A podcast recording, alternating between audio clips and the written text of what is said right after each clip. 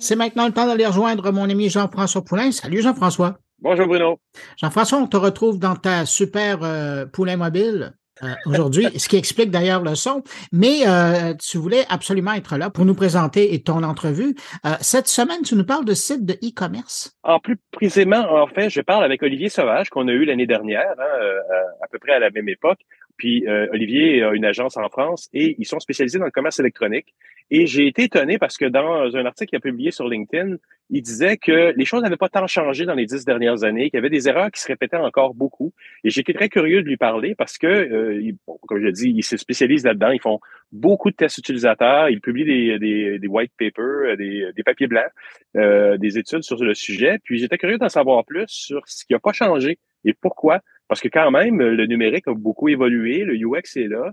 Puis j'étais vraiment surpris. Puis en, gros, sans révéler tout ce qui est dans, notre discussion, euh, on parle de, de, par exemple, de petits détails comme quand on te demande un mot de passe. Tu sais, on le vit tous, rentrer un mot de passe quand tu es sur mobile, par exemple, et qu'on ne te permet pas de voir le mot de passe, puis tu es en train de taper ça avec tes gros doigts.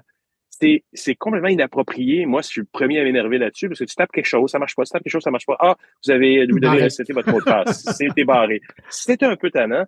Alors qu'on pourrait très bien dire, tu sais, il y a la petite coche en dessous qui dit afficher le mot de passe. Quand tu t'en rappelles que tu es en train de taper avec tes gros doigts, ça va fonctionner beaucoup mieux. Donc, c'est des petits détails encore que les gens oublient de faire. On vit avec des, des idées que ça doit être d'une telle, telle ou telle façon, alors que les choses en réalité ont beaucoup évolué quand même. Mais on a toujours encore un peu l'impression qu'il faut faire comme dans le site qu'on a vu un petit peu avant. Alors, on peut se permettre d'améliorer les choses et on doit tester. On doit voir avec nos utilisateurs rapidement, puis de, de, de à l'année longue, puis ça revient à des, des discussions qu'on a eues sur la recherche UX, on doit voir constamment les réactions de nos utilisateurs. On peut se corriger en les écoutant, parce que c'est ça l'UX à la base. Jean-François, en t'écoutant, on le voit que c'est un sujet qui te ah, titille au quotidien. Tout à fait. bon, ben Jean-François, euh, merci de, de t'être garé pour nous parler. Je te laisse poursuivre ta route.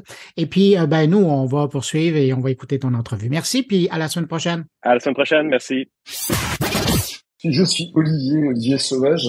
Je dirige une agence de UX qui s'appelle Nouvelle Expérience, qui est basée en France, à Lille, dans le, dans le nord de, la France, et qui euh, en fait aide, alors surtout des sites de e-commerce, mais pas que, euh, à améliorer leur, euh, leur expérience utilisateur ou leur expérience client, on peut dire, parce que c'est assez mélangé quand on parle de e-commerce.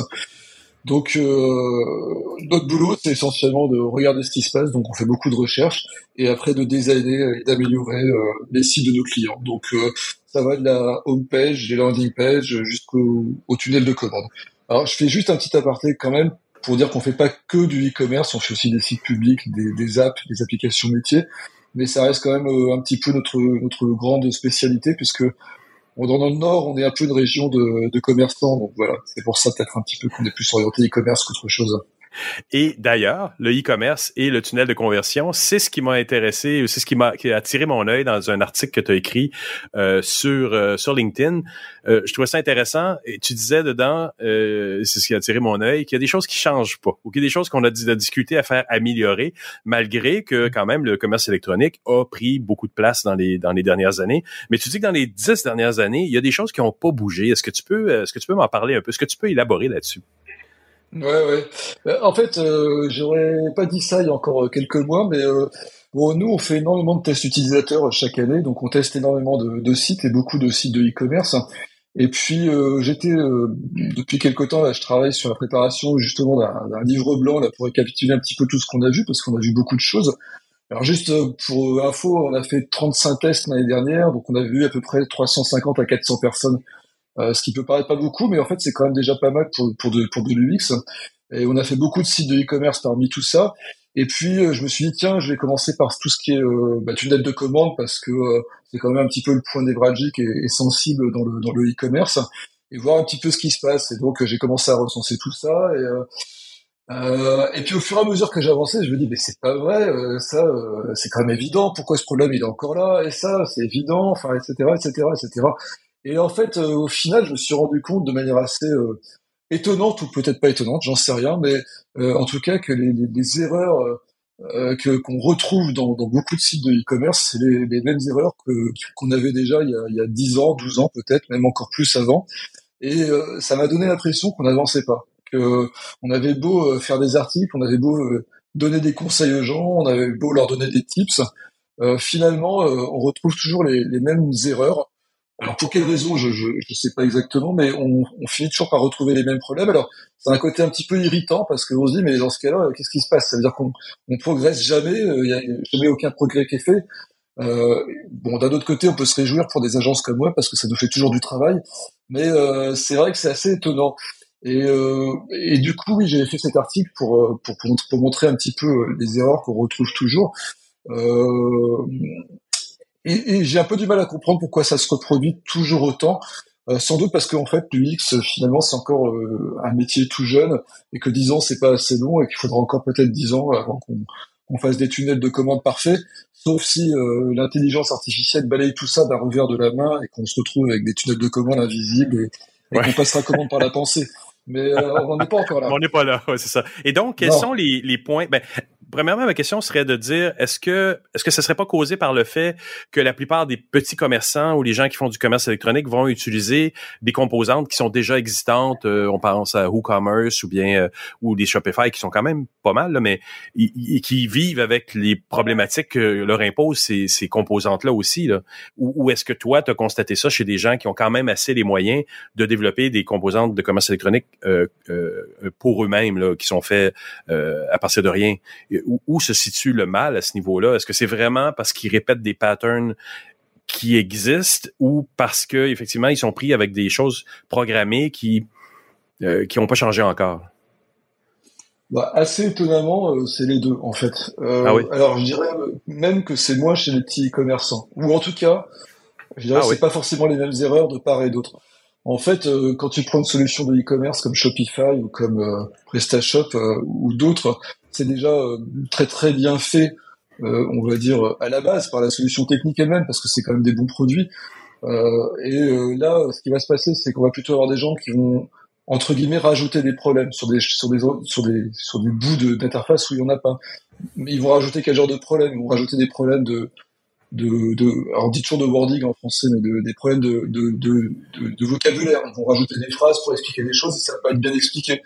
Euh, ils vont aussi avoir des problèmes liés à la rassurance. Ils vont mal annoncer leur délai de, de livraison. Ils vont dire par exemple délai euh, livraison immédiate, alors que livraison immédiate, ça peut vouloir dire qu'en fait, quand la commande est passée, euh, elle part immédiatement de l'entrepôt, mais uniquement au bout de trois ou quatre jours. Donc ils vont oublier, par exemple, préciser ces trois ou quatre jours. ça, c'est des erreurs qu'on retrouve euh, communément. Euh, et à contrario, les plus gros sites, parce que nous on travaille plutôt avec des, des gros sites en général, euh, qui ils vont effectivement développer eux-mêmes leur propre site, leur propre tunnel de commande. Euh, ils vont s'inspirer euh, de ce qu'ils voient par ailleurs, ils vont benchmarker la concurrence. Il faut aussi travailler des UX designers. Donc on peut se demander comment ils font pour euh, commettre à nouveau des, des erreurs. Euh, et bien en fait, c'est surtout dû au fait que ce sont des gens qui vont avoir affaire à beaucoup plus de, de trafic, à beaucoup plus de cas de figure différents, et donc ils vont avoir beaucoup plus de mal à traiter tous les problèmes qu'il peut y avoir face à une telle, à un tel afflux de, de population sur sur leur site. Et du coup, nous, quand on teste des sites, euh, on va quand même assez en profondeur, hein. c'est-à-dire qu'on a quand même en général 12 testeurs, euh, on leur fait tester le site sur le mobile, sur le desktop, euh, et on va les tester sur des choses assez particulières. On mhm. va vite voir émerger des, choses auxquelles les concepteurs n'avaient pas pensé. Alors j'ai comme exemple en tête, hein, c'est parfois c'est des choses vraiment vraiment bêtes. c'est les frais de livraison qui ne vont pas être intégrés au montant total de la commande dans le panier. Alors ça peut être une volonté, euh, mais des fois, on se rend compte que ça plaît pas à certains utilisateurs. Euh, ça va être des choses vraiment simples comme euh, simplement lors de la saisie du mot de passe, les gens aiment bien pouvoir cliquer sur un petit œil, ils appellent ça le petit œil, pour pouvoir afficher le mot de passe en clair. Ben, sur des gros sites, des fois, on n'a pas cette fonctionnalité, ce qui est peut-être pas grave en soi, mais qui en fait, à ce moment fatidique où les gens vont lâcher leur numéro de carte bancaire, vont rentrer dans l'angoisse de la livraison, ça prend plus, plus de poids. Donc on a plein de, problèmes comme ça. Et puis après, sans rentrer dans le détail, parce qu'il y en a vraiment beaucoup des, problèmes, on va avoir des problèmes de cinématique en fait, avec des choses qui ne vont pas être forcément très logiques dans, dans, certains cas. Euh, J'ai pas d'exemple en tête, mais euh, euh par exemple, euh, euh, on va avoir des formulaires de, de saisie d'adresse automatisés qui vont pas être assez précis. Ou parfois on va demander mm-hmm. la ville avant de demander le code postal. Et c'est assez étonnant en fait que ces erreurs qui semblent aussi euh, évidentes à repérer se répètent.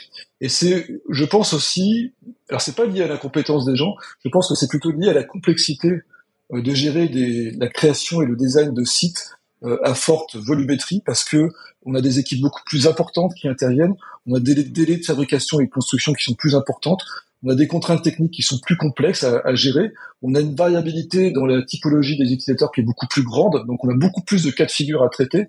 Et euh, à partir d'un certain seuil en fait de complexité, ça devient difficile, même pour des équipes UX très aguerries, d'arriver à traiter tous les cas. Et euh, quand on mixe tous ces critères, on va finir par euh, créer des interfaces qui, on va dire, fonctionnent bien à 70% des cas pour tout le monde, mais sur les 30% restants, on va commencer à voir émerger des problèmes alors certes qui parfois pourraient paraître évidents, mais qui en fait sont pas si faciles à détecter que ça quand on fait la conception de, l'interface. Parce que quand vous testez et que vous construisez un site, euh, vous pouvez rarement euh, envisager tous les tous les cas de figure. je, je, prends un exemple très très simple de ça qui va faire bondir tout le monde, mais tout le monde le connaît en France. C'est l'exemple de SNCF Connect. C'est le plus gros site de e-commerce français, euh, je pense. Euh, ils doivent traiter des millions de visiteurs par jour. Euh, et quand ils ont fait leur mise à jour, euh, ils ont été très vertement critiqués par de nombreux utilisateurs. Alors, pour des raisons techniques, parce qu'il y avait pas mal de bugs au moment du lancement, mais aussi parce qu'ils ont changé les habitudes de beaucoup de monde d'un seul coup. Et finalement, ils ont fait un peu comme par magie émerger tout un tas de problèmes que de toute façon, ils auraient eu du mal à détecter en amont. Et résultat, ils se sont retrouvés avec beaucoup de petits problèmes d'ergonomie euh, qui, qui, ont généré en fait beaucoup beaucoup de colère. C'est, et ça, c'est vraiment le problème sur ces, sur ces sites-là. Donc en fait, on a deux cas de figure pour résumer. Sur les plus petits sites, on va dire que on va retrouver des erreurs plus basiques parce qu'on a des gens qui ont moins de compétences en UX, qui malgré euh, toute la littérature, tous les articles de blog, tous les podcasts qu'on peut trouver, vont forcément commettre des erreurs assez assez basiques finalement. Ça, c'est pas de leur faute, mais donc ils mériteraient d'être un petit peu mieux accompagnés. Et puis sur les plus gros sites, en fait, c'est la complexité qui va faire qu'à un moment donné, ça devient très difficile de gérer tous les problèmes et que euh, il y a forcément des choses qui vont passer à travers les, les mailles du filet. Alors après, euh, on va me dire, mais c'est complètement désespéré comme situation parce que était SNCF connaître comment je ferais pour euh, arriver à gérer tous les problèmes. Bah, je pense que de toute façon, la meilleure méthode pour arriver à gérer ça, c'est d'avoir une approche itérative sur l'optimisation de l'UX, de travailler petit pas à petit pas, de corriger au fur et à mesure les choses évidemment de toujours éviter de faire des gros changements en bloc parce que c'est souvent ça qui va générer le plus de frustration et de colère. ça tu le sais très très bien Jean-François, mais tous les UX designers le, savent. Euh, mais n'empêche que l'erreur elle est quand même toujours euh, est toujours possible. Ouais. Toujours possible et pas forcément pour des raisons qui sont liées à l'UX, mais pour des raisons souvent d'organisation d'entreprise, de contraintes techniques, etc. Mais au final, euh, c'est ça qui va faire qu'on va retrouver des problèmes qui vont passer à, à l'as de euh, de l'audit, de l'analyse, euh, de la recette. Euh, alors nous, évidemment, dès qu'on teste un site, bah, on va le voir parce que on va envoyer nos, petits testeurs sur tous les problèmes possibles et imaginables, et on va très vite en, repérer. Donc c'est pour ça que j'étais un peu étonné le jour où je faisais l'analyse de toute notre base de données de, de tests, mais au final, quand on réfléchit bien, ça s'explique assez. Et c'est vrai que il y a peut-être aussi parfois un manque de culture ou d'expérience euh, ça, c'est peut-être une petite pique à, l'égard des équipes UX. Parfois, il y a peut-être un petit peu un manque d'expérience, de culture, euh, lié au fait que quand on est UX designer, on n'est pas forcément toujours euh, dans la, on se met pas toujours suffisamment dans la peau du client, on n'a pas toujours suffisamment de notions marketing. Bizarrement, oui. oui Bizarrement, oui. ouais, ouais. Et euh, ce qui fait qu'au final, voilà, il y a des choses qui se passent euh, Parce que, moins bien. Parce que le UX, et, tu l'as très très bien dit, vous avez fait des tests, mais en théorie, quelqu'un qui a une boutique et, qui dépend de cette boutique électronique-là, il, doit être capable d'être en contact avec ses utilisateurs, donc tester lui-même. Et je l'entends souvent, il y a des, gens qui se disent, ben moi, l'expérience utilisateur, j'en fais depuis des années parce que je parle à mes utilisateurs, je sais ce qui est bon, puis ils ils me font des retours. Mais oui, c'est du gros bon sens, mais il faut se donner la peine de parler aux humains à qui on vend des produits. Ouais, il faut les, il faut les, il faut les laisser faire, il faut les regarder, il faut prendre cette peine. Ça vaut vraiment le coup parce que le, le niveau de retour sur investissement est vraiment euh, valable et parfois euh, on arrive à détecter des tout petits problèmes euh, vraiment très faciles à corriger, qui sont pas loin à corriger et qui peuvent presque sauver la mise et augmenter le taux de conversion assez drastiquement sur un sur un tunnel de commande. tout ce qui est problème de mots notamment, on retrouve toujours les des choses qui sont parfois euh, bêtes, mais qui sont faciles à corriger, comme les problèmes de délai de livraison, comme les problèmes de, de libellé sur les champs textes. Ne pas créer de fausses attentes envers ses clients. Ouais ou même des, des, des, des, petites phrases de rassurance qui sont bien placées dans le tunnel de commande, ça peut vraiment aider, quoi, parce que la communication, euh, toujours, toujours, toujours. La communication. Ouais. Et ça, c'est pas des choses qui sont complexes à faire. Donc, euh, c'est un retour sur investissement qui est très très intéressant. Et encore une fois, euh, ça coûte pas si cher que ça de faire soi-même ses, ses propres tests. Très très cool. Olivier, merci beaucoup pour ton temps. Merci. Toi aussi.